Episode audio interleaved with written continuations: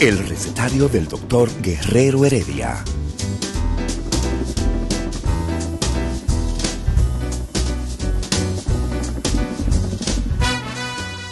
Una respuesta para cada pregunta. Una receta para cada problema. Ven a nuestra propuesta radial, amena, diversa y solidaria. Con alto sentido humano y profesional.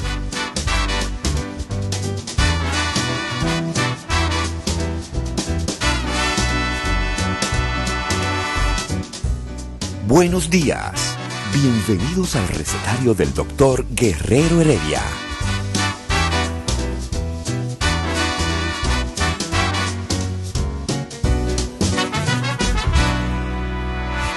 El recetario del doctor Guerrero Heredia.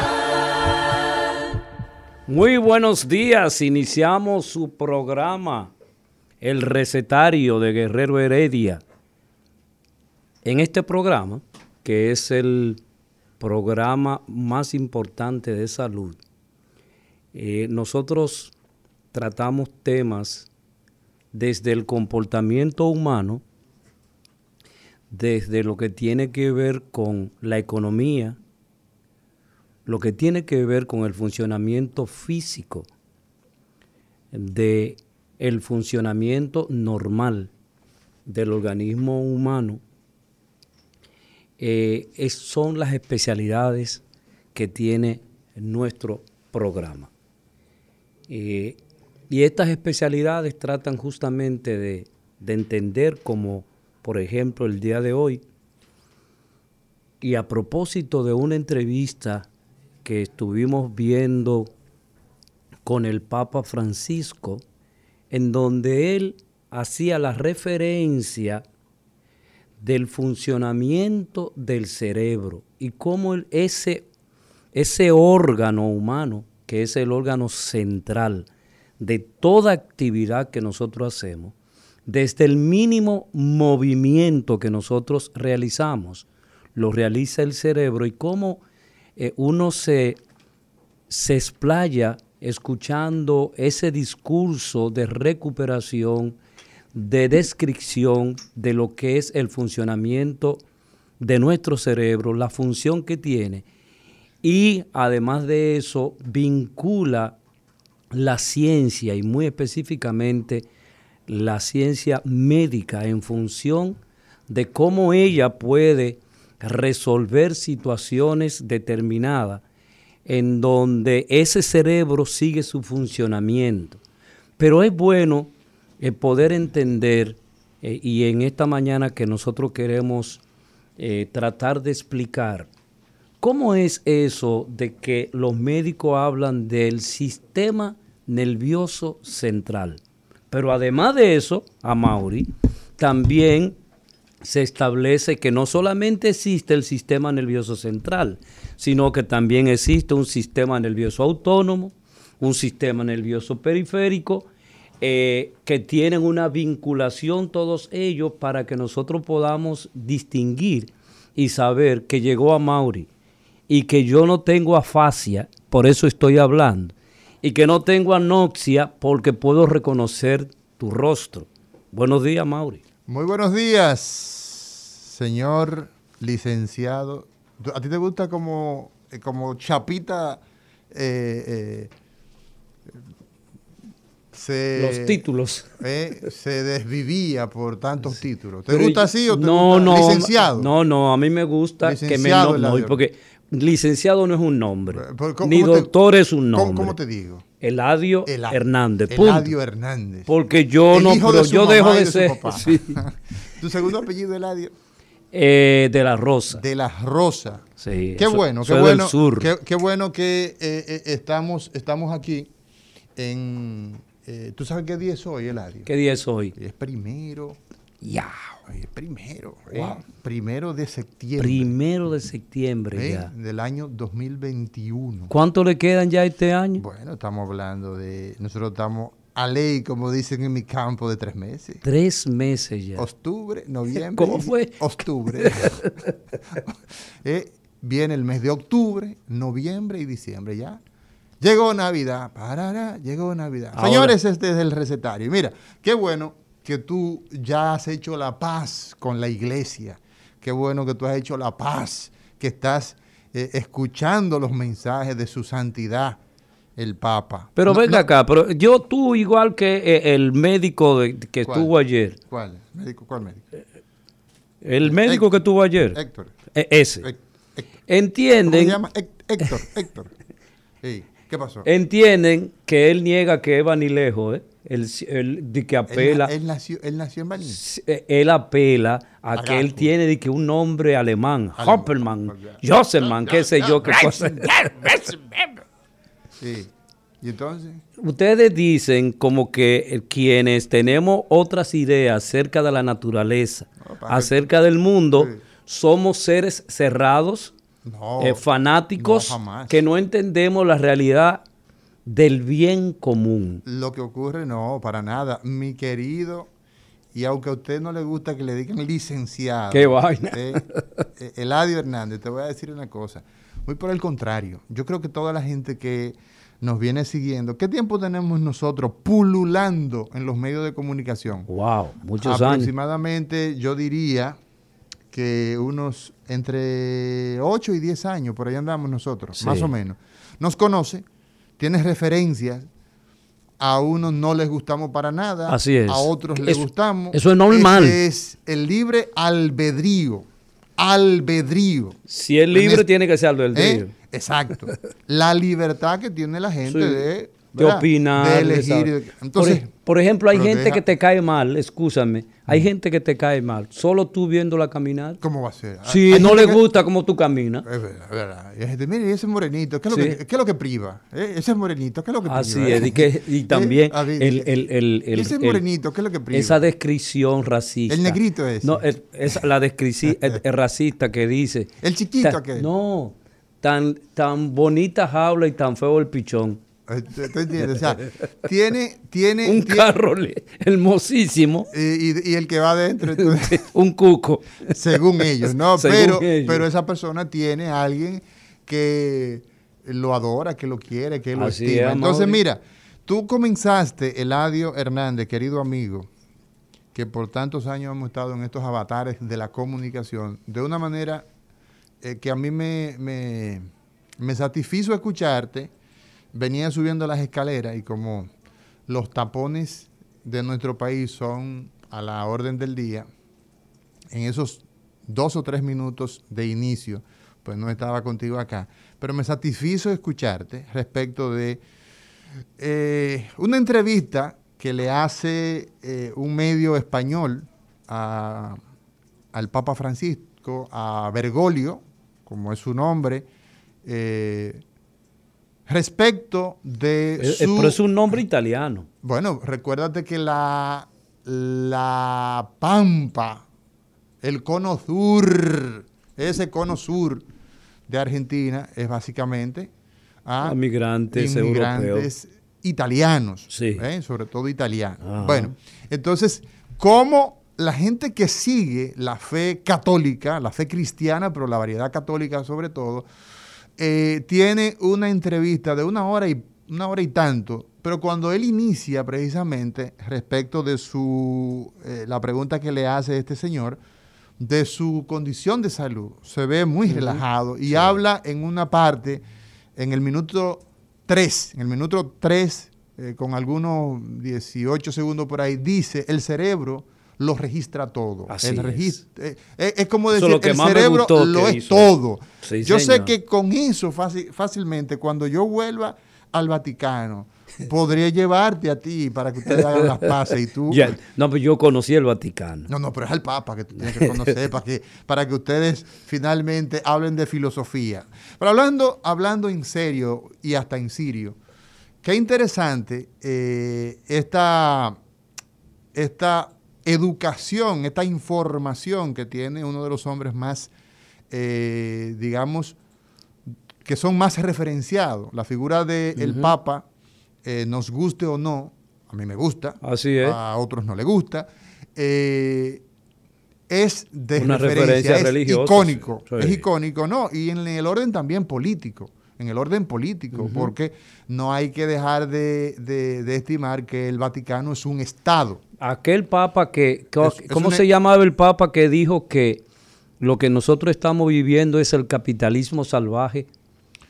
Ajá que describió eso y se ha quedado eso como una realidad que describe los el sistema político y social que vivimos. Porque entonces, ¿qué, importancia tiene el hecho de que un hombre como eh, el líder de la Iglesia Católica establezca que el cerebro lo registra todo? Así es. Y yo, a Mauri García, me atrevería a decir que lo que quiso, probablemente, eso lo estoy diciendo yo, ¿ah? bajo mi responsabilidad, lo que quiso decir es que el cerebro es prácticamente todo.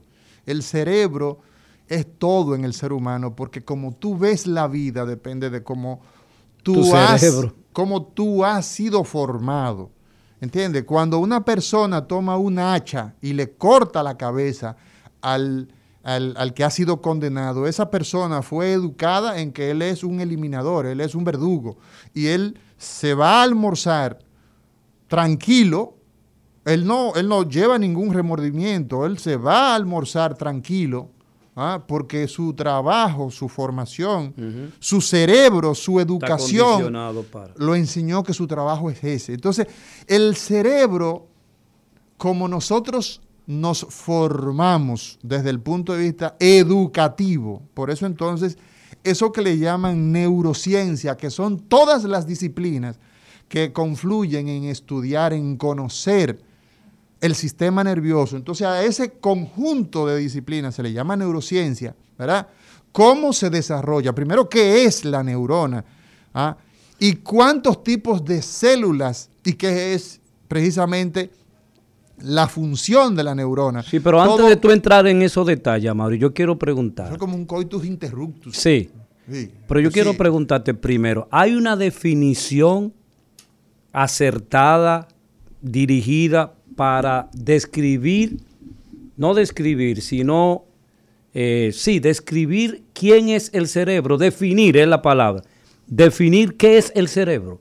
Bueno, claro que sí, claro que sí. Recuerda que los teóricos desde antes de la era cristiana ya existían eh, gigantes desde el punto de vista teórico, del punto de vista conceptual. Aristóteles, por ejemplo, Hipócrates. Hipócrates, el ¿eh? fundador de la medicina. Por ejemplo. O el padre de la medicina. No, Hipócrates. No, no, no, no. Espérate, Hipócrates más que, oye, Hipócrates, pero sobre todo. Junto con Galeno y Galeno y todos esos muchachos de la antigüedad. Sí, porque eran, eran unos chicos bien interesantes. Ellos se dedicaban a pensar, se dedicaban a cuestionar, se dedicaban a elucubrar. ¿Por qué no se desprende ese astro que está allá arriba? Entonces, ¿por qué no nos cae? evidentemente que eso, esos hombres establecieron y, por ejemplo, tú puedes encontrar que Aristóteles en sus escritos de miles de años antes de Jesucristo, pudiéramos precisarlo. ¿Cuántos años antes de Cristo vivió Aristóteles? ¿Cuántos años eh, antes de la era cristiana? O sea, de los 2021 años que tiene nuestra era. Bueno, pues ya esos hombres establecían, y los egipcios, ¿ah? tenían conocimiento de que ese órgano que está dentro de la cabeza, pero no de la cabeza como un todo, porque la cabeza tiene la cara, ¿ah? sino la parte supero posterior, lo que está en la frente, encima de las orejas, todo eso es el cráneo. Ahí hay un órgano. Y ese órgano, entonces, es el responsable, se llama cerebro o encéfalo, y es el responsable de todo lo que somos, de controlarlo todo. Ah, ah Entonces, el cerebro es el órgano que controla toda actividad humana. Ahora bien, eso es correcto. Así mismo es, eh, eh, Eladio. Pero más que el cerebro como tal, existe un sistema. Ah, el cerebro tiene un sistema. No, no. no forma parte. Ah, es forma parte. De un sistema. Ok. Porque él está metido en, el cere en nuestro cráneo, pero en un anillo.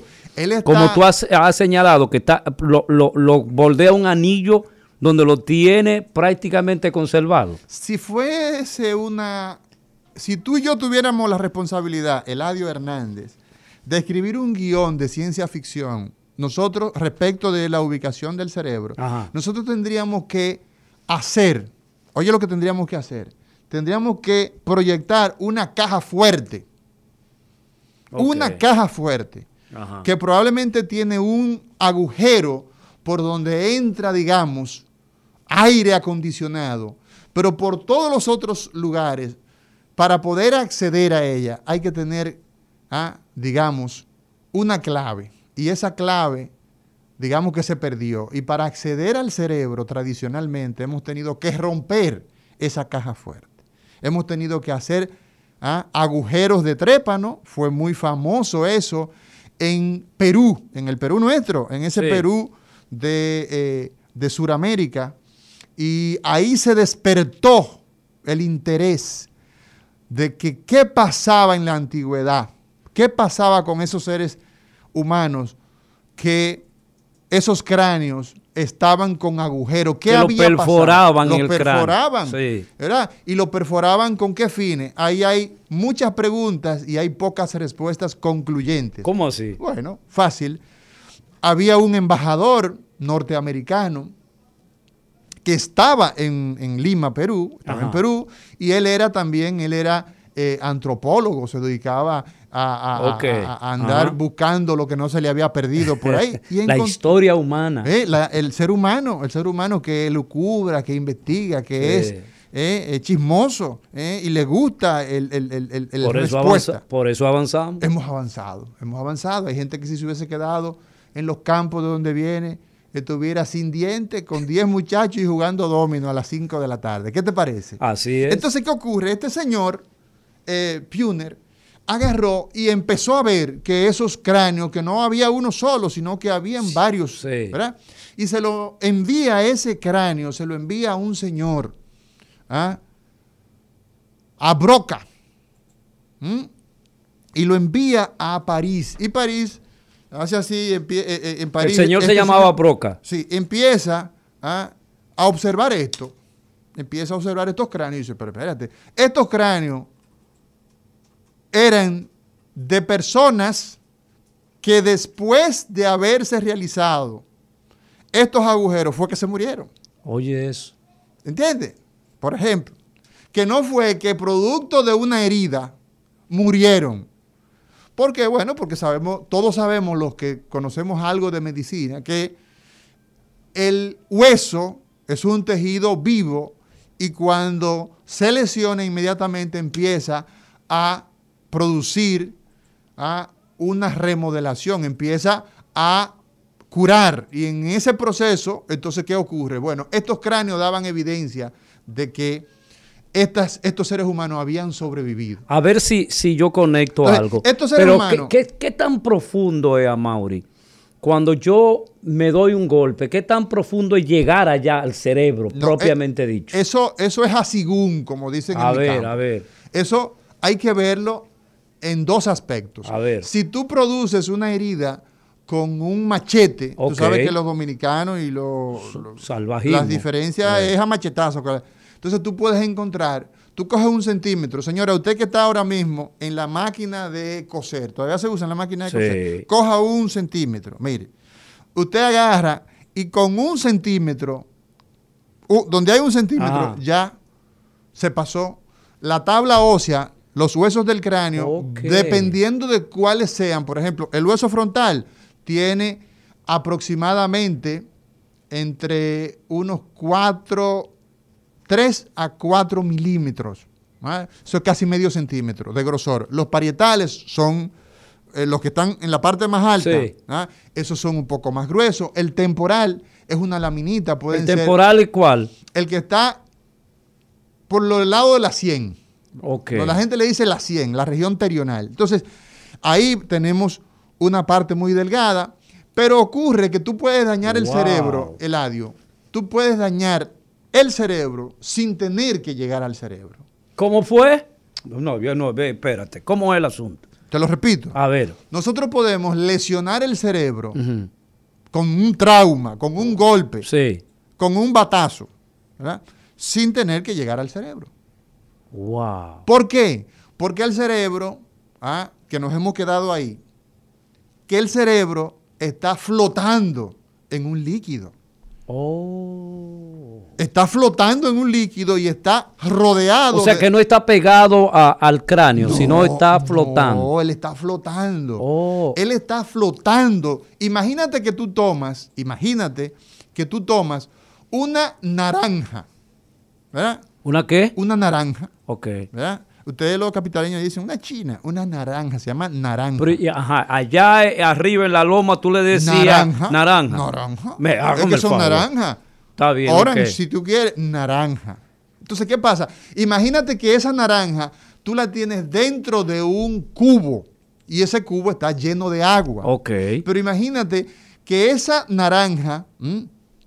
tú la entraste en unas fundas, ¿verdad? Ajá. Y ocurre que la dejas con una, imagínate que la amarraste con una piedra a esa funda Ajá. al fondo. Sí. Y entonces esa Se naranja mantiene dando vueltas se queda entonces dentro de toda en la esa agua superficie. ok. y se queda ahí. Entonces, ¿por qué? ¿Y esa agua cómo se llama, Mauro? Líquido céfalo-raquídeo.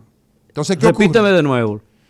Líquido, céfalo, viene de cerebro, Ajá. raquídeo, porque no solamente está en el cráneo, también está en la columna vertebral, en el raquis. También en la columna tenemos líquido. Exacto. Entonces, ¿qué ocurre?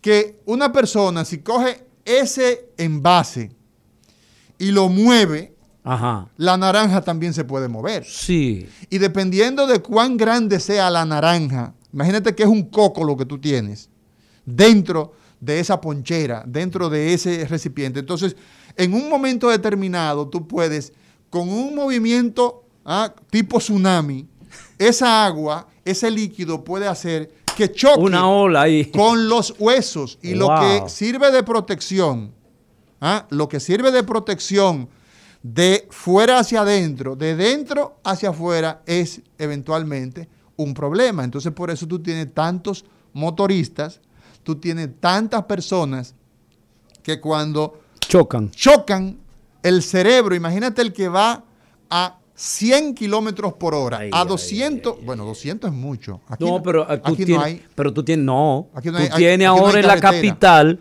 pero cualquier cantidad de carros de esos súper deportivos. Exacto. Bueno, hemos- Ahora han hemos salido, hemos- parece que lo tenían guardado. hemos visto personas que sus vehículos se han roto por la Así mitad. mismo es. Y hemos visto que se han decapitado Así algunos, es. se han desmembrado, ¿ah? porque llevan una velocidad altísima. Entonces imagínate que tú, ese cerebro, eh, a, cu- a cuánto tú quieres que vaya el motorista que va planchado en la autopista Duarte? A 90. Llega a 90. Pero planchado, pero tú estás... No, más de 90. Pero van, es planchado y tú Ay, vas, ay, ay, tú vas normal a 100 en Sí. tu vehículo a 100 Ajá. con tu cinturón puesto y ellos te pasan por el lado como, Como, como un chele. óyeme, óyeme, como el hijo de, de Mangamocha, para no decir el, el pájaro malo. Mira, y pasan a 130, a 150. Diablo. ¿A qué velocidad va el cerebro? A la misma velocidad. a la misma velocidad. Y entonces choca, y cuando choca, él se para en cero, y ese cerebro sigue de la... Entonces termina... sí, porque el cerebro continúa a esa misma y velocidad. también el corazón. Sí. Y también los pulmones. Lo que pasa que, o sea, yo me detengo, pero el cerebro sigue. los órganos, los órganos siguen.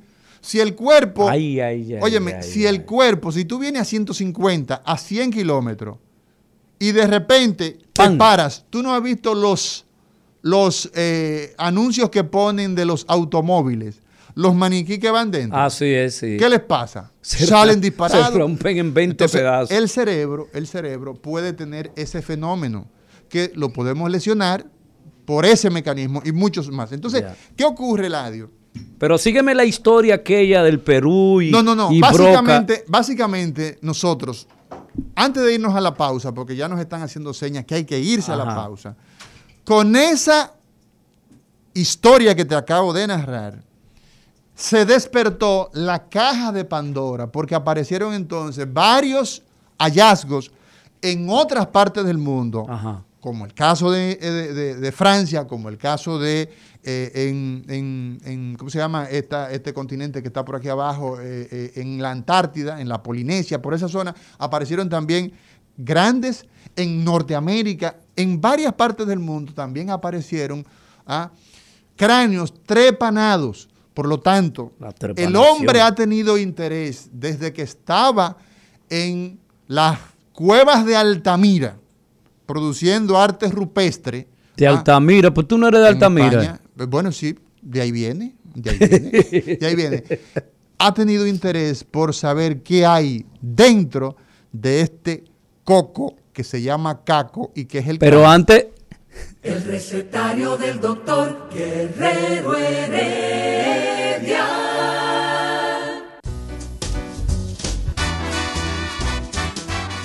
Día de los cirujanos, quirófano, anestesia y bisturí. El recetario del doctor Guerrero Heredia.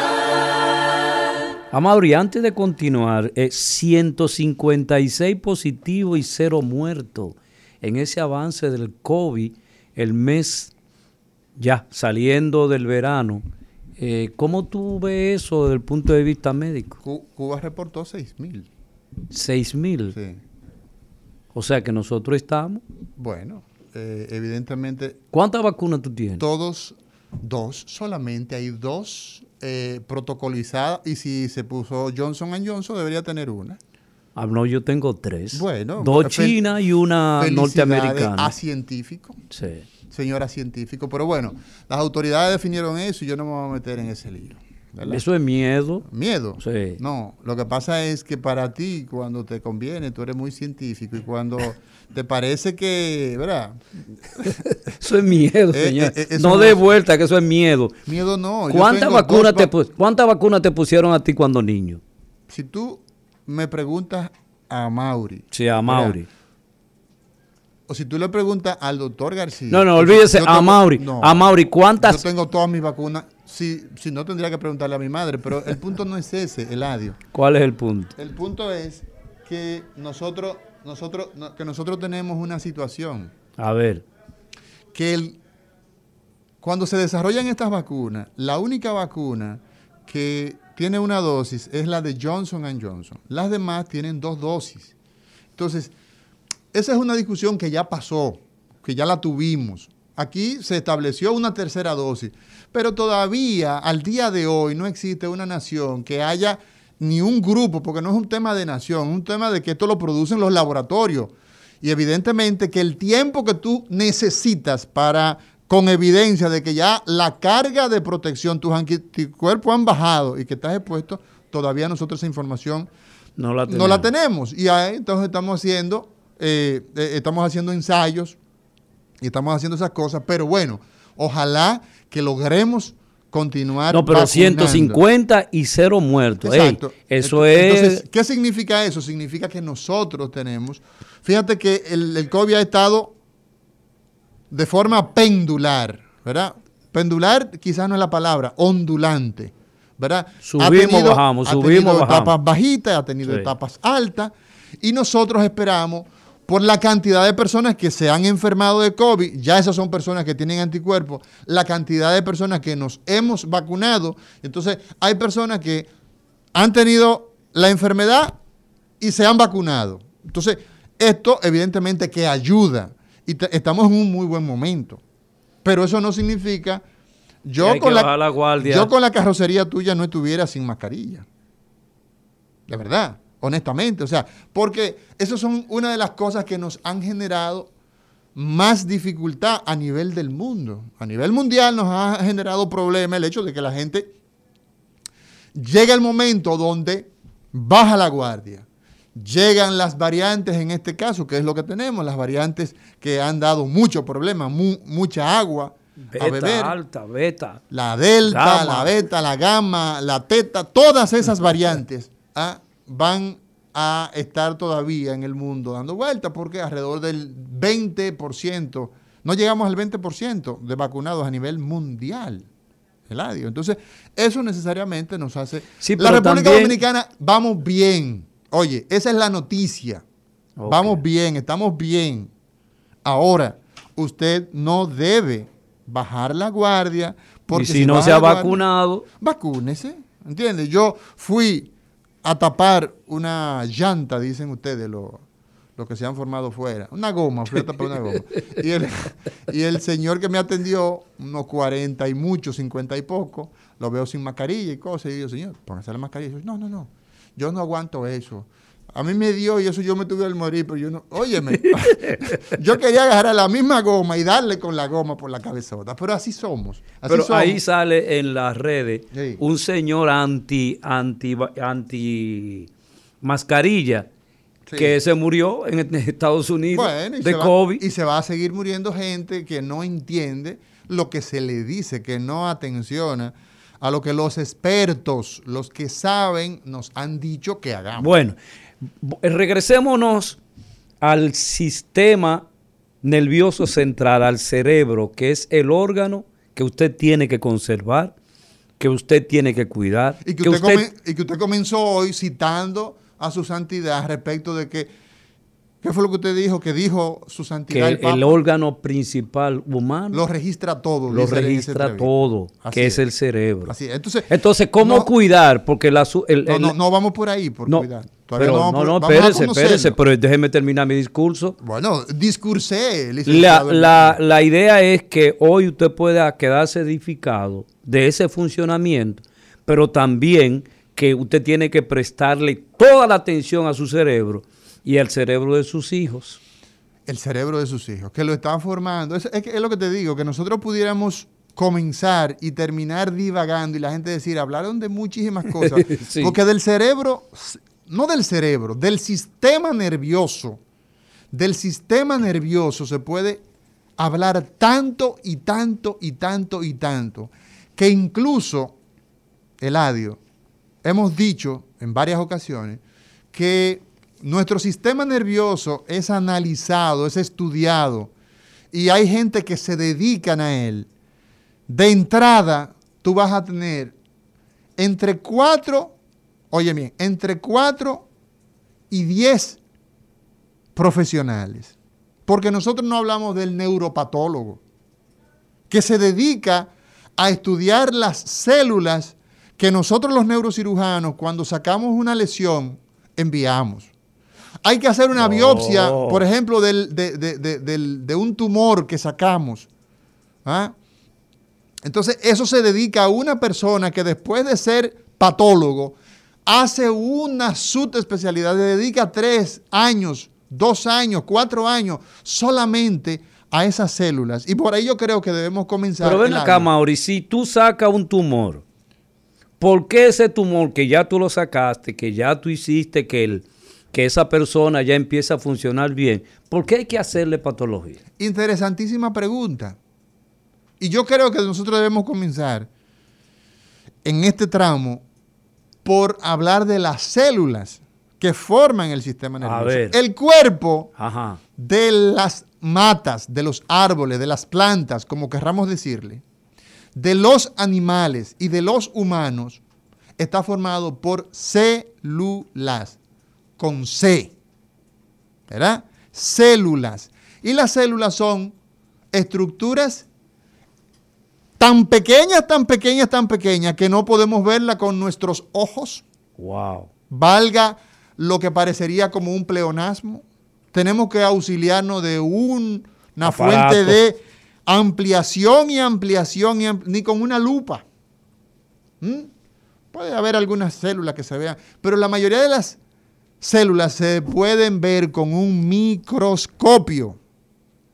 O sea, son, son estructuras tan pequeñas, tan pequeñas, tan pequeñas, que no se pueden ver con los ojos. Sin embargo, la estructura básica de la vida está ahí en la célula. Wow. O sea, ¿qué te quiero decir?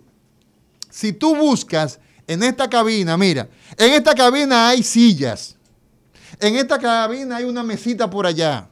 Hay agua por allá. Hay una, hay una cámara que está. Una cámara no. Eh, ¿Cuántas tenemos acá? Dos, cuatro. Tenemos cuatro cámaras. Mira, tenemos cuatro cámaras. Tenemos eh, cinco micrófonos. tenemos computadoras, aquí hay tres computadoras, el iPad mío, la, la, tablet, qué sé yo, cinco, qué sé yo. Tenemos monitores, tenemos celulares, tenemos dos comunicadores, una productora, tenemos eh, eh, eh, el director, perdón, el, el máster, tenemos toda la plataforma aquí dentro. Y esto funciona por eso. Una coordinación general que lo hace entonces espectacular. Ajá. ¿Verdad que sí? Entonces, por eso funciona. Y ahorita Una dirección. y ahorita estamos en Facebook. Óyeme, y estamos en este momento a través de Instagram, ¿verdad? En vivo, que tú no has saludado a nadie porque tú, no, quieres saludar a nadie. ¿Dónde están? Entra a Instagram. Y por eso funciona a 98.5 rumba. ¿Tú sabes por qué funciona nuestro cuerpo? Porque todo esto que nosotros tenemos, que yo he descrito acá, en grande, mire el tamaño, seis pies y una pulgada, yo, que me veo, todo eso a nivel de una célula está incluida.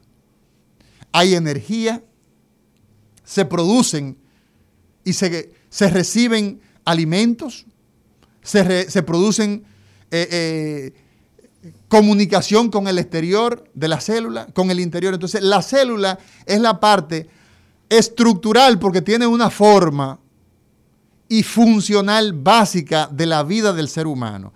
Todo nuestro cuerpo está formado por esas estructuras que aunque nosotros tenemos que auxiliarnos de un microscopio para verlas, la vida depende desde el punto de vista biológico, desde el punto de vista ah, funcional, de esas estructuras. Y hay unas células que sirven para respirar, tienen que ver con la respiración y, y están en el pulmón. Y otras tienen que ver con la producción de orina, con que se filtre la sangre y se saque lo que no sirve para que no intoxique a nuestro organismo, nuestro cuerpo, y produzca la orina. Entonces está en el riñón. La y para defecar. Entonces forma parte de todo ese sistema digestivo, ¿verdad? Donde comienza por la boca la digestión y termina botando el bagazo a nivel de el ano, ¿verdad? Con la defecación. Entonces, ¿qué ocurre? El sistema nervioso está también formado por una célula.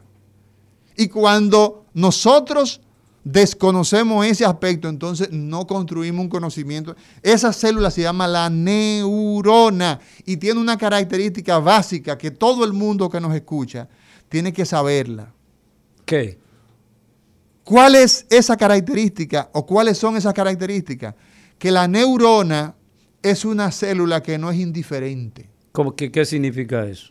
No es indiferente. ¿Qué tú entiendes con que tú no eres indiferente? Que le gusta meterse en todo. En todo.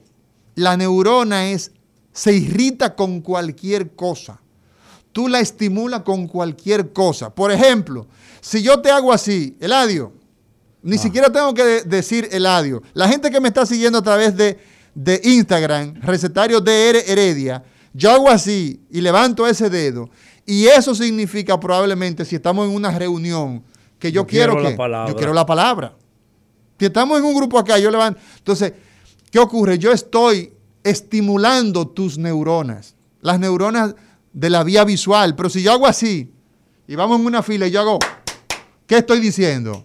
Vamos arriba, vamos arriba, muévete. Entonces yo estoy estimulando tus neuronas que tienen que ver con la audición. La audición. Si yo enseño ese dedo, eso lo puede tomar ahora la gente que está en... Si yo enseño ese tercer dedo, eso tiene una connotación en nuestra, en nuestra educación. En el mundo entero. En el mundo entero, ¿verdad? Entonces, te das cuenta, las neuronas, nuestras neuronas que forman la base, no se ven a simple vista, se ven, pero no con los ojos de la cara. ¿ah? Se ven a través de instrumentos, ¿verdad? que aumentan, que son los microscopios, ya eso lo he dicho como 300 veces. Entonces, ¿qué pasa? Las neuronas... Pero tú no me has respondido el asunto, ¿por qué hay que hacer la, biopsia? Entonces, ¿qué ocurre, Eladio? Cuando tú sacas un tejido, tú necesitas estudiar las células que conforman ese tejido. Entonces, ¿Qué ocurre? Ah. Las neuronas están formadas, están acompañadas de qué? De otras células Sí. que viven para ella y trabajan para ella. Y su razón de ser es crearle las condiciones adecuadas a las neuronas. Entonces, esas células normalmente son las que terminan malignizándose, formando cánceres, formando tumores. Pero no es cuando crecen así de manera desproporcional que se produce el cáncer en un, en, un, en un órgano determinado. Exacto. Entonces, Ah. mira qué ocurre, Eladio.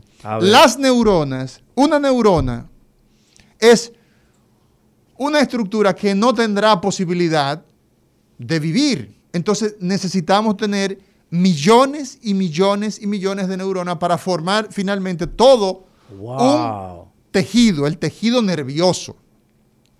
Y luego ocurre que ese tejido nervioso, que se comporta básicamente siendo con una capacidad de tú irritarlo, esa es la capacidad principal que tiene el sistema nervioso, que lo podemos irritar y una vez lo irritaste, ese tejido, esa célula, tiene la capacidad de transmitir lo que le... O sea, no se queda con la información. Ejemplarízame eso que Muy tú acabas de fácil. decir. Cuando yo te agarro y te doy a ti una pecosada, Ajá. ¿qué tú haces? Reacciono. Tú reaccionas. Y tú agarras y saques el, el, el lengüemime con el que tú andes, me da una puñalada.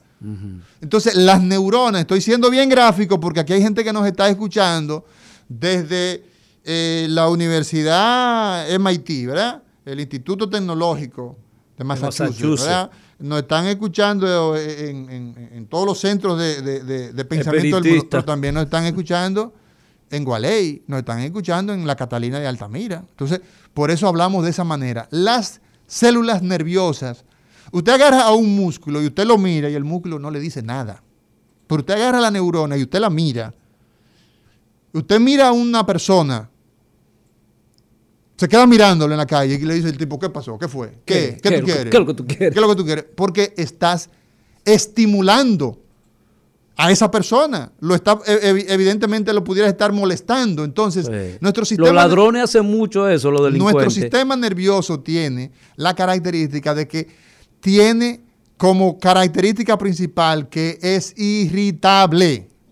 Lo podemos estimular y ese estímulo lo pasa, lo transmite y se produce entonces respuestas. Reacciones. sí. Entonces, ¿qué ocurre, Eladio? Decíamos que la neurona necesita que le produzcan alimento, que le llegue alimento para ella poder Funcionar. funcionar. Y entonces ahí vienen células que son las llamadas neuroglias, que nosotros no queremos que la gente esté aprendiendo. Entonces, esas células tienen que ver con proteger a la neurona. Hay un sistema ahí Ay, ya, ya. especial. Pero, Amaury, y, y toda esa complejidad, una persona que no se alimenta adecu- adecuadamente, que no recibe esos nutrientes, ¿qué va a pasar con esas células? ¿Qué va a pasar con esas neuronas, Amaury? Bueno, entonces ahí tendríamos nosotros que señalar que ese sistema, ese sistema, Eladio, se puede dañar, se puede Ah, enfermar. Pero se puede enfermar de varias razones. A ver. ¿Entiendes? Por eso yo, si tú no estás muy rápido, si tú no andas muy rápido, a mí me gustaría que tú me permitieras medio minuto para terminar la idea de que esa célula que hemos descrito hoy tan maravillosa, Ajá. que usted la puede irritar, la puede estimular tan fácilmente como es nuestro Está coherente tú hoy, está muy bien, ¿sabes? Sí, fue que Continúa. me desayuné hoy. Continúa. Me desayuné Ok. hoy, Eladio. Entonces, ¿qué ocurre? Tiene células que les van a hacer un trabajo invaluable, que son las células de la glía o las neuroglias. Ahí hay protectoras, como los astrocitos. Ahí hay células que le producen la herramienta para que una neurona se pueda comunicar con otra, la mielina, por ejemplo. La ¿Y, y capacidad... qué hace eh, para comunicarse? ¿Qué, qué se busca con esa comunicación, Amaury? O usted pasar la información que le dieron.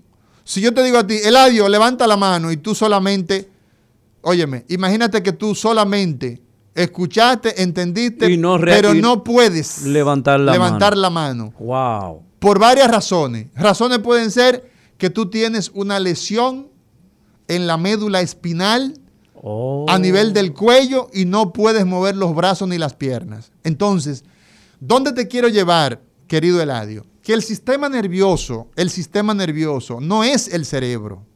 El cerebro es la estructura más jerarquizada, es la más desarrollada de nuestro sistema nervioso. Pero la atención, por ejemplo, la atención, el prestar atención, es fundamental para el sistema nervioso.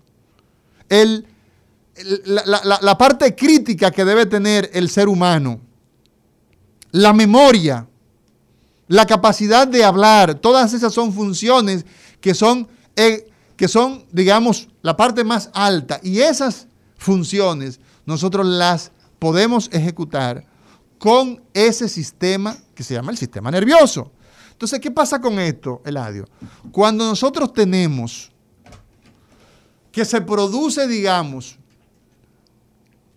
el desarrollo del sistema nervioso, cuando ese espermatozoide se junta con ese óvulo, viene un ser que se empezó a formar y ocurre que ese sistema nervioso que va a partir de una porción específica que se llama el ectodermo, de donde sale la piel, de ahí sale el sistema nervioso. Y necesitamos entonces formarnos adecuadamente. Y el sistema nervioso entonces necesita de un ambiente. ¿Tú querías decirme algo? Sí, eh, vamos a escuchar a nuestro director que está... ¿Quién? ¿Quién? Eh, el señor Guerrero Heredia. Procedente de Baní. ¿Está aquí? Sí. Adelante. Me han interrumpido en una... Dígame, doctor. Lo primero que hay que decirle a Eladio, que cuando un neurocirujano está hablando, no puede ser interrumpido por un psiquiatra. Eh, no, no, pero tú eres mi hermano, tú eres mi hermano, tú eres mi hermano. Es que desgraciado, demagogo. Usted me, deja, hablar, señor neurocirujano. Oh, pero vea que usted es mi hermano. Está bien. Porque ustedes, a diferencia de nosotros, ustedes tocan el cerebro, ustedes lo palpan. Allá allá estamos. Lo hieren. Ya, yo llego, ya yo llego sin, sin, tocarlo muchas veces. Eso, no, claro, porque tú eres un... Eh, eh, eso lo haces tú con los ojos cerrados. Mira, la neurociencia por donde va, y estaba viendo los estudios, es, como tú decías, la neurona, que es la unidad funcional, anatomofuncional de nuestra integración del sistema nervioso central, no puede vivir y no puede desarrollarse sin la célula de sostén, ese famoso astrocito, como tú señalabas, que en diferentes áreas del cuerpo toma nombres diferentes. Eh, pero realmente se está hablando hasta la inteligencia y la duración de la neurona va a depender del astrocito, de esa célula de sostén, lo que antes se conocía como la sustancia blanca. O sea que antes se pensaba como que eso no tenía función y ahora se sabe que es tan importante como la neurona. Así es, así es, así es. O sea, nosotros tenemos, Héctor, yo le decía a, Eladio y a todos los amigos que nos siguen cada día, que partiendo de una conversación inicial, de una entrevista que le han hecho al Papa, al Papa Francisco, donde él ha sido sometido a una cirugía y él dice que el cerebro lo registra todo. En esa entrevista, una entrevista que se publicó en el día de hoy. Eso salió en el día de hoy, eh, en la tarde de, Europa, aquí a, media, ya casi al mediodía, eh, eh, donde estamos. Y él dice que le han retirado unos treinta y tantos centímetros de tubo digestivo y entonces cuesta al sistema nervioso acostumbrarse al hecho de que antes estaba registrado en el sistema nervioso central que hay tantos metros de tubo digestivo y le han retirado un segmento y entonces eso trastorna la dinámica del tubo digestivo. O sea, el huye huye y el corre corre que se, que se arma dentro del tubo digestivo. Ahora hay que, hay que acostumbrarse, hay que hacer una re ingeniería, hay que reeducarse. Neuroplasticidad, la neuroplasticidad se va a encargar de eh, esa parte del Papa, el Papa que le queda grande, a la feligresía católica. Un papa grande, no, no, papa grande. Óyeme, papa grande. Eh, eso es lo mismo que sucede. ¿Sabes que me voy, me voy, eh, perdón, me voy a llevar el Eladio a mi próximo viaje a Roma para que, él, para que él hable con el Papa. Ya yo fui allá, ya yo, yo estuve en el 2018. O sea, tú no te, no te, interesa. No, ya no me interesa. O sea, uno, uno, da, uno da para con el audio, óyeme, dos pasos adelante y, y, 20 para atrás. Tres para atrás. Eh, Pero eh, un poquito eh, también, eh, espérate, para, yo irme, que te me tengo que ir. háblale un poquito a Mauri, enséñale un poquito al psicólogo lo que es el miembro fantasma. No, a eso iba a preguntarte justamente. Justamente. justamente. La verdad que el audio, el audio ha aprendido mucho. El recetario del doctor Guerrero Heredia.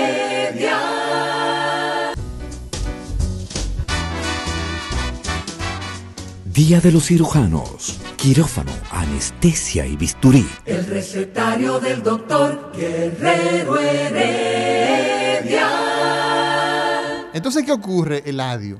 Dicho esto, dicho esto, y no se nos debe quedar el famoso miembro fantasma, el síndrome del miembro fantasma. Dicho esto, nuestro sistema nervioso tiene, para poder ser pianista, para poder ser psicólogo, para poder ser comunicador, para poder tener, para que Ismael tenga la posibilidad, de valga la redundancia, de utilizar todos esos equipos que tienes ahí, tiene que tener una concentración en lo que está haciendo, tiene que estar ¿ah? una educación, una educación, tiene que aprender. Y el niño, vamos entonces a entrar a ese tejido nervioso que ya se formó. Así es. Oye bien, ese tejido nervioso que se formó en la tercera semana en que papá y mamá se pusieron a virulear, que tuvieron sexo ah. y que se ah. produjo la concepción. ¿ah? Que, se concibió ese ser gracias a la divinidad. Se produjo ese ser y empieza a desarrollarse. A la tercera semana aparece el sistema nervioso, el primer esbozo del sistema nervioso de la piel, del mismo tejido, no de la piel, del mismo tejido embrionario en que se forma la piel, se forma el sistema nervioso del llamado ectodermo. Y ya empieza o con mi semen, con mi semen y el óvulo. Y el óvulo, entonces Y la gracia de Dios se produce entonces la concepción. ¿eh? Se produce la concepción de lo que somos. Mira, mira, te estás jalando de seis pies y una pulgada. Mira, mira el ser humano maravilloso que eres tú. Entonces, ¿qué ocurre? En esas semanas subsiguientes, en esos nueve meses divididos en trimestres, se va a producir entonces el ser humano. Y hay una tendencia de qué? De que de ese, y vamos a tener una serie de cambios que vienen, que cuando esas transformaciones se alteran, entonces vienen que vienen las enfermedades que nacemos con ellas y le decimos cómo? Congénitas. Las enfermedades con las que nosotros nacemos, que en el momento del nacimiento están presentes, son entonces producto de malformaciones en el desarrollo e intervienen muchos factores. La nutrición, fundamental. Los problemas virales, medioambientales, las enfermedades. Hay, hay, por ejemplo, el sarampión. Sociales y ambientales. Hay de todo. Entonces, ¿qué ocurre? La, misma madre y, por ejemplo, si la madre es consumidora de drogas, de todo, si es la consumidora de alcohol, todo ese tipo de cosas. Así es, Eladio. Entonces, ¿qué ocurre? Como te das cuenta, ese sistema nervioso, para que sea de buena calidad, tenemos que tener una mujer que esté esperando un muchacho, que esté preparada mentalmente, que no le agarre de repente, que era que estaba haciendo eh, eh, una cosita por ahí, ¡pa! y salió embarazada, entonces tiene un tremendo lío. Y entonces ese muchacho muchas veces o esa muchacha nace con trastornos en su comportamiento. Nació el niño y todo ese sistema nervioso que necesita cableado, necesita una estructura del sistema nervioso global. Ahora yo me permito decir lo siguiente, ese sistema nervioso está formado de forma central por el cerebro y la médula espinal.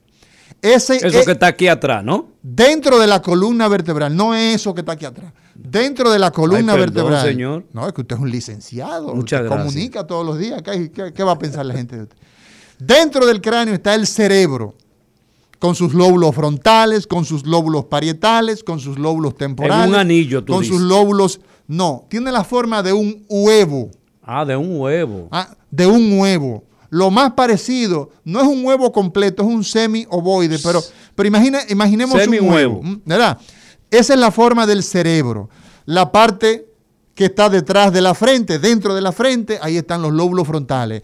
Arriba en la coronita, los lóbulos parietales, están los huesos parietales y debajo los lóbulos eh, parietales, los lóbulos temporales, ¿ah? los lóbulos occipitales. Hay otras estructuras como lóbulo de la ínsula, lóbulo del cuerpo calloso del cíngulo, etcétera. Entonces, Entonces tú dices que cada pegado- una de esas partes, tiene una dimensión que son medibles, que ustedes lo han medido, la profundidad hasta llegar al cerebro.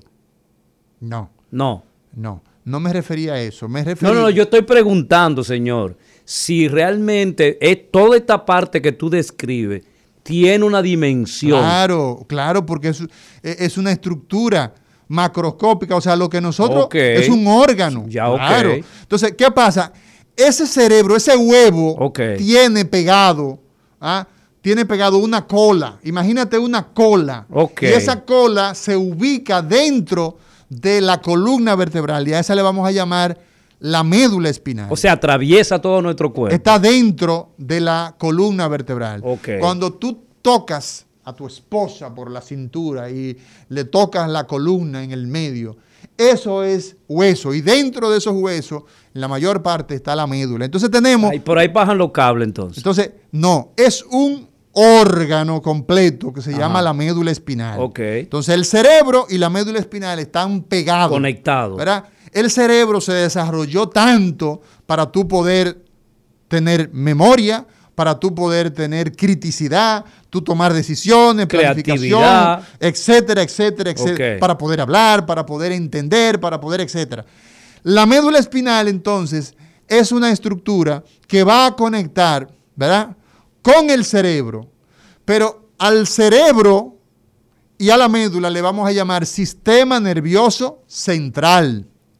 ¿A cuál es, eh, repíteme, a cuál es el sistema nervioso central? Al huevo y a la cola, que es al cerebro y a la médula espinal, le vamos a llamar Sistema nervioso central. sistema nervioso central. Ese sistema nervioso central, dijimos, entonces está en la cavidad craneal, el cerebro, y en el conducto raquídeo, la médula. Pero ven Y acá, Amaury, ¿y qué baja? ¿Y qué baja por la médula espinal? Acabamos de decir, Eladio, que ahí está, la médula espinal está dentro del conducto raquídeo. ¿Qué pasa?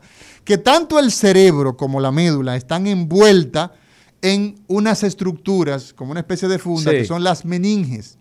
Y sucede y acontece y viene a ser que las meninges, que son tres, ¿verdad? La dura madre que está pegada al hueso, la aracnoides y la pía madre, nosotros vamos a tener, Eladio, que hay un líquido que ya lo mencionábamos, el líquido cefalorraquídeo. Y ese líquido es el que nos permite que ese sistema nervioso esté como flotando. Ahora bien, como flotando, que no está suelto y tirado, sino que está suspendido gracias a ese líquido. Ahora bien, Eladio, el cerebro y la médula espinal se comunican con el exterior a través del sistema nervioso periférico. Es otro sistema entonces.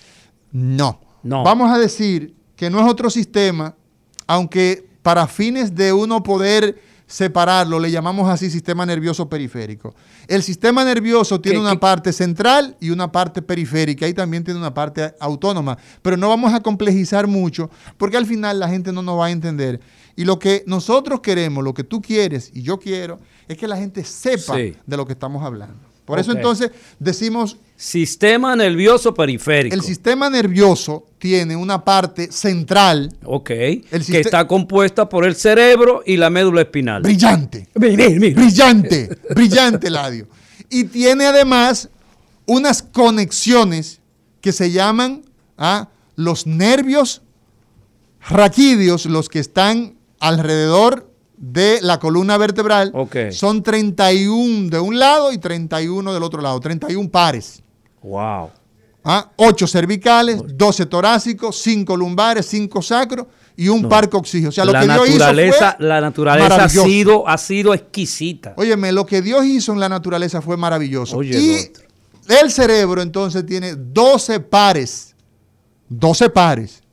12 de un lado, 12 del otro lado. Y tenemos entonces el primero, que es con el que olemos. ¿Cómo, cómo 12 pares? No entendí esa. Bueno, ¿cuántos dedos tú tienes? Yo tengo 10. Tú te- entonces tú tienes, mira, de eso, de- de- de- de- del El- primer dedo, Ajá. tú tienes un par. Uno derecho y uno izquierdo, ¿verdad? Entonces, por eso decimos que tenemos 12 pares, ¿verdad? De nervios que están relacionados con el cerebro, los 12 pares craneales, los ok. 12 pares que atraviesan los agujeros del cráneo. Tenemos el primero, que es con el que olemos, el olfatorio, tenemos luego el óptico, con el que vemos, tenemos el que mueve el ojo, ¿ah? uno que se, se encarga de mover el ojo, que es el oculomotor, otro que mueve el ojo, que es el troclear, otro que mueve el ojo, que es el sexto par craneal, el que lleva el ojo hacia afuera.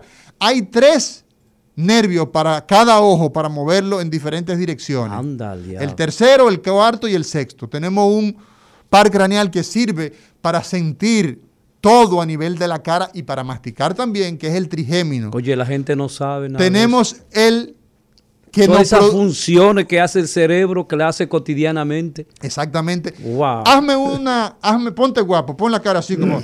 Esa expresión la realiza porque el nervio facial, a veces a la gente se le muere un lado, entonces ahí se da cuenta que tiene facial, tiene una parálisis facial. Entonces, la expresión, me voy a quitar la, la mascarilla un segundito, la expresión es gracias a que, a que existe un nervio que se encarga de mover la cara de un lado y del otro lado. Ese es el facial. Escuchamos porque existe un nervio de cada lado que se llama el vestíbulo coclear y también tiene que ver con el equilibrio. ¿ah? Escuchamos a través del octavo par craneal y también el equilibrio. Y tenemos entonces otros pares craneales como el, el glosofaringio, que es un par craneal que tiene que ver básicamente con movilizar estructuras eh, a nivel de la, de, de- de la garganta, eh, para tragar, por ejemplo, y el vago, y el vago, que es el décimo par craneal, oye bien, Es el que no trabaja. ese es el que más trabaja. ¿eh? El mal llamado vago tiene que ver con inervar tantas estructuras que incluso el, todo el tubo digestivo, la- desde la boca en la parte posterior, el esófago, el estómago, el intestino delgado, el intestino grueso, forma unas estructuras tan complejas.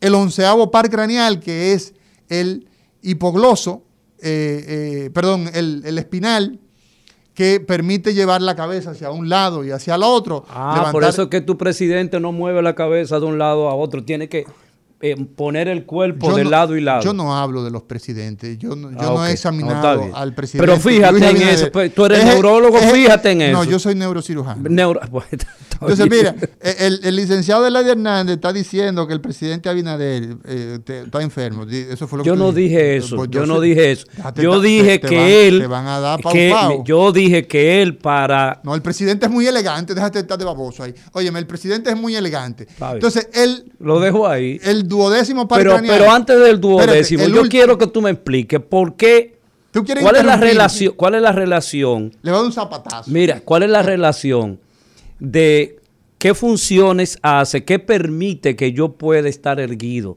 que pueda estar parado? Entonces yo te lo voy a, te lo voy a responder cuando vaya por ahí. ¿Tú me permites? ¿Cómo no? Entonces, el ¿Cómo último no? par craneal, que es el hipogloso, que es el que nos permite mover la lengua para nosotros producir ah, El beso. En, en la deglución. El bueno, beso. si usted va a dar un, un beso utilizando la lengua, sería el caso, pero la lengua es un órgano que tiene que ver con la fonación ah, para producir la palabra hablada, ¿verdad? La palabra hablada, Ok. porque con la palabra escrita utilizamos la mano, la palabra hablada y también para los, la alimentación, entonces utilizamos la lengua. Entonces, esos 12 pares que Eh, Pero y lo- los monos bonobos utilizan mucho la lengua también. También, usted sabe mucho de monos. Sí, los monos de- eh, que son muy... Son los únicos animales que se besan igual que los humanos. Bueno, Se besan en la boca. se besan en la boca. Sí. Y usted lo imita. Bueno, yo soy humano. Ok, ok, oye. No, está bien. Entonces, no, como veía que usted estaba muy entusiasmado Muy- con, los monos. con los monos. Entonces, Eladio, esos 12 pares de nervios, como te has dado cuenta, van a estar en comunicación, ¿verdad? Directa con el cerebro, con una parte del cerebro. Y entonces nosotros vamos a tener que nuestro, eh, nuestra columna vertebral tiene unos agujeros que permite el paso de 31 nervios raquídeos, como ya lo decíamos y lo describíamos, los 8 en el cuello, los 12 pares en el tórax, los 5 en la región lumbar, los 5 sacros y un par coxigio. Y van a permitir entonces, van a permitir qué cosa? Comunicación, porque dijimos que la neurona tiene una primera característica que es que es estimulable, el sistema nervioso es irritable. Si yo toco a esa bella dama en la mano, ella va a sentir... Que desde que llegó tú no le has quitado la vista. Eh, entonces tú eres la dama. Porque yo a, a- ti, a ti es que te estoy yo mirando. te estoy acechando. Pero, pero bueno, yo hablaré con la señora de tu casa para que te ponga en te sitio. estoy acechando. Entonces, mira qué pasa. ¿Qué va a ocurrir? Que ese sistema periférico que decíamos, que son cables que atraviesan la columna vertebral, ¿verdad? Atraviesan esos agujeros, van a conectar con una parte, le va a corresponder recoger información de una parte. Por ejemplo, de la mano, hay unos nervios que tienen una porción sensitiva. ¿Qué es lo que ellos hacen? Que recogen la información. Ajá. El dolor, el calor, el frío, o sea, la El tamaño, la dimensión. Exacto. Tienen entonces esa función. Ahora, hay, esos son los que vienen de la piel, porque esos son los que captan las informaciones. Y entonces no- el sistema nervioso nos ayuda a protegernos. ¿Por qué? Porque si eso está caliente, inmediatamente usted, sin pensarlo, por un reflejo, retira La mano. la mano y no se...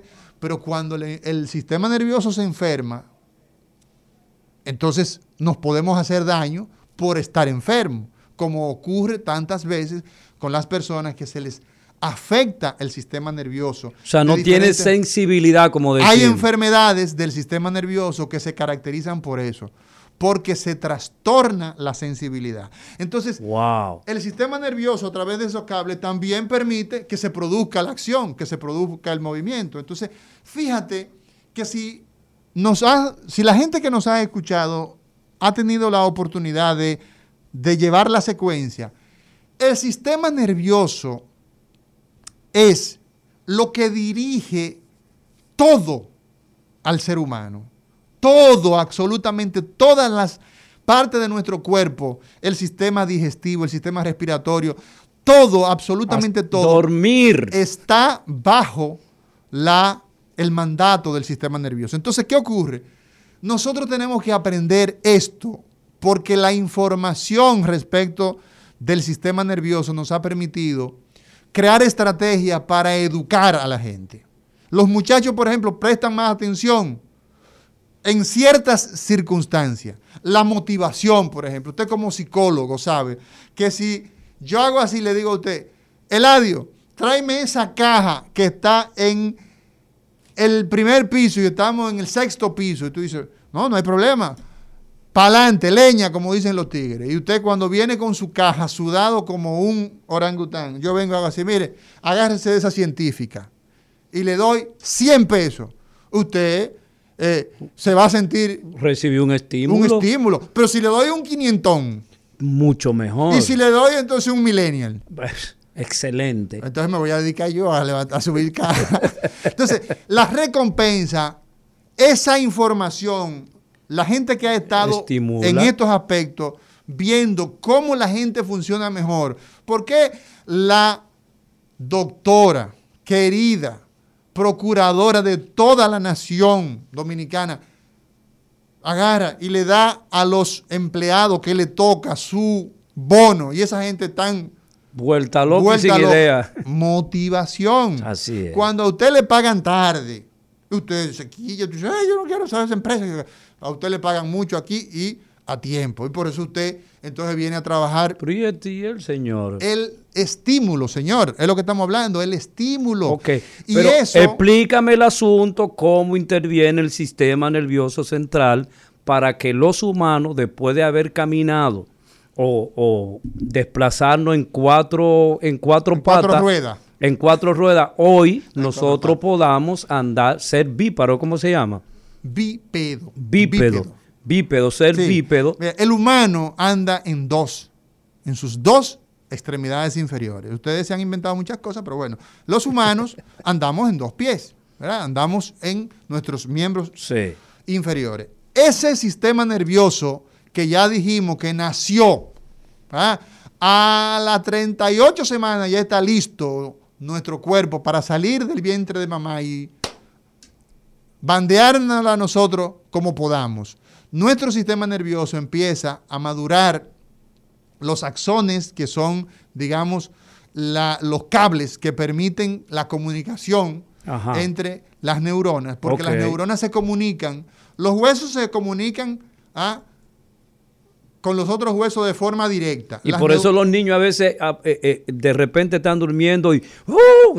empiezan a llorar sin, sin explicación y es ese crecimiento de los huesos. Bueno, podría ser, podría ser. Ese, ese puede ser un, un elemento. Pero también sabemos que eh, hay estímulos, por ejemplo, si se siente el muchachito que está húmedo, que está mojado, está inquieto porque el sistema nervioso le informa que hay problema en algún sentido. problema, Bueno, sí. entonces nosotros tenemos una serie de sensores. Nosotros somos unos vehículos que somos tan avanzados que todavía no se ha producido un vehículo tan desarrollado como el ser humano. La naturaleza, hermano. La O sea, naturaleza. esto fue tan perfecto, lo que Dios creó fue tan perfecto que todavía no se ha producido una máquina que iguale a la complejidad del sistema nervioso o al humano en términos generales. Entonces, ¿qué pasa? Ese cableado, cuando nosotros nacemos, todavía no está maduro porque usted tiene este tamaño. ¿Qué tamaño usted tenía cuando usted llegó a este mundo? Usted tenía aproximadamente, qué sé yo, ¿cuánto mide un muchachito? Eh, mide 50 centímetros. A por ahí. diferencia de los animales que ¿Entiendes? llegan listos para caminar. Bueno, hay- uno, hay uno, como decimos en mi campo, porque agarre un pollo para que usted vea si puede caminar. Usted lo ve que está, agarre una águila, depende, depende. Tambalean, pero inmediatamente se integran. No, no, no, no, la gente no vuela, el- la- la- ¿cómo se llama? Bueno, hay gente que vuela. Los animalitos, las Ey, aves. Eso es prejuicio. No, lo que pasa es que usted tiene su agenda y yo tengo la mía. ¿Entiende? Entonces, oye una cosa, Eladio. ¿Por qué razón nosotros no caminamos, sino que nosotros apenas nos movemos, Sí. producimos? Porque ese sistema nervioso está todavía inmaduro.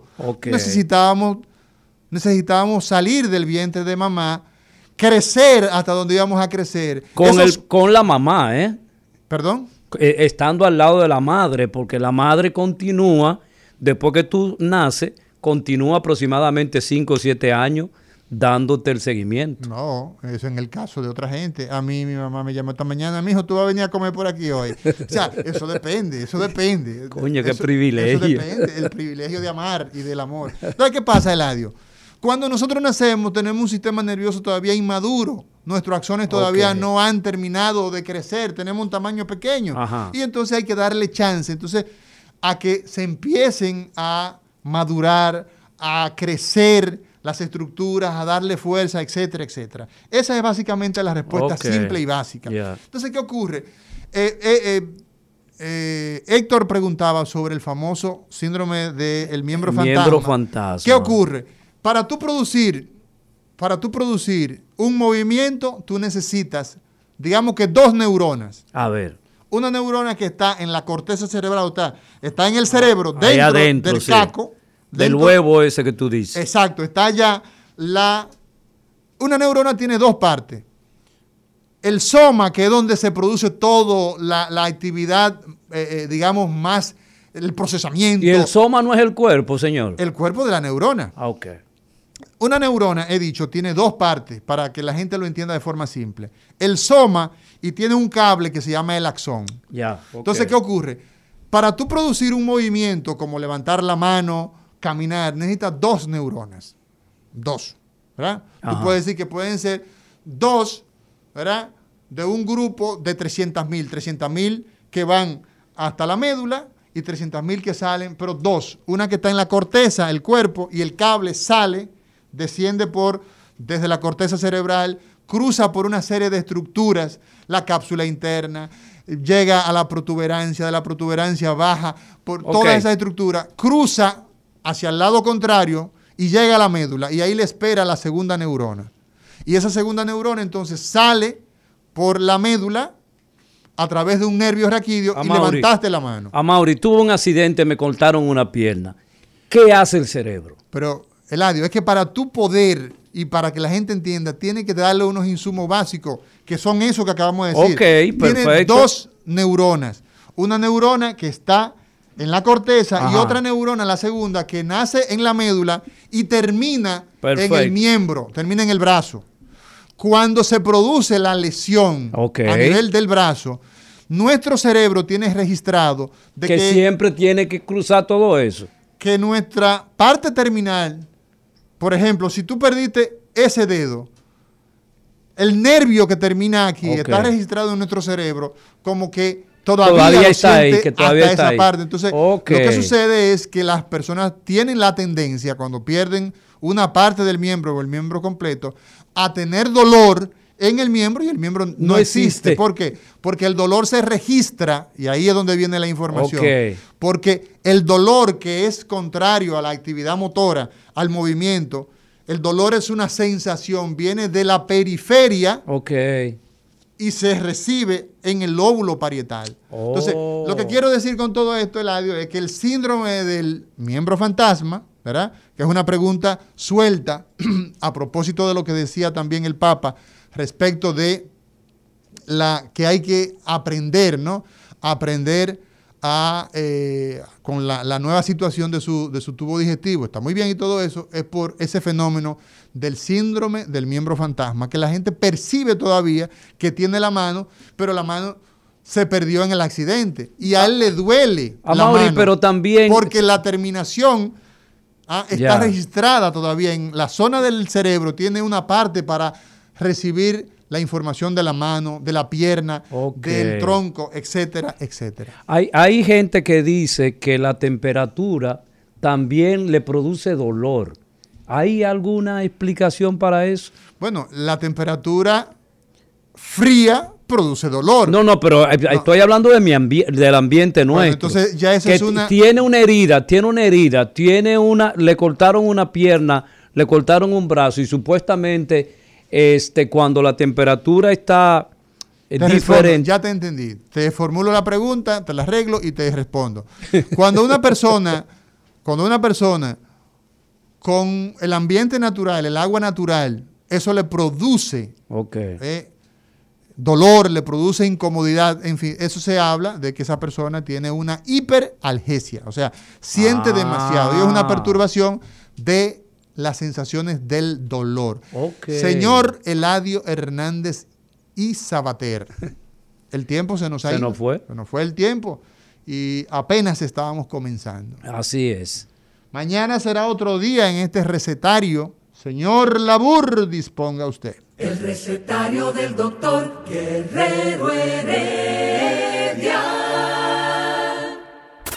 Rumba 98.5, una emisora RCC Media.